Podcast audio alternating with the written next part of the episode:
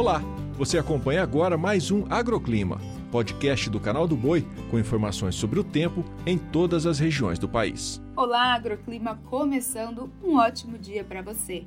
Eu sou Tauana Luares e trago o que é destaque na previsão do tempo. Nesta quinta-feira, a chuva que caía com maior intensidade sobre o território gaúcho vai começar a migrar em direção a Santa Catarina.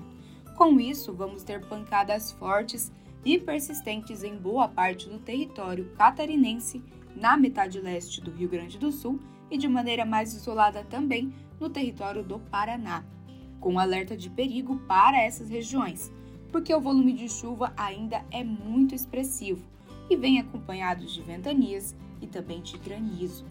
Ou seja, mais uma vez os produtores precisam ficar atentos em relação aos cultivos mais sensíveis, como as frutas e as hortaliças.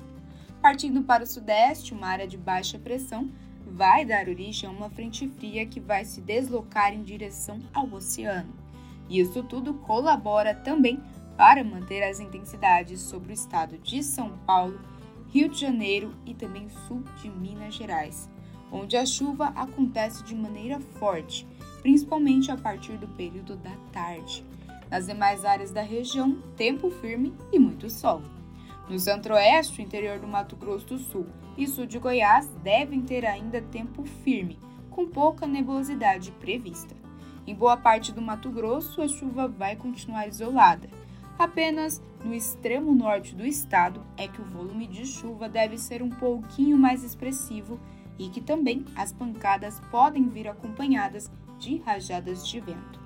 Na faixa mais norte do país, ainda recebe umidade por conta da zona de convergência intertropical e a circulação de ventos, que favorece a formação de nuvens por lá.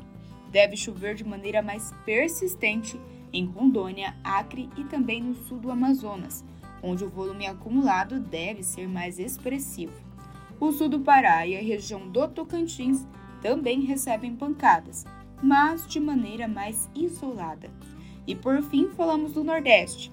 Isso porque na costa leste ainda deve chover de forma moderada, especialmente no litoral do Alagoas, Pernambuco e também Paraíba.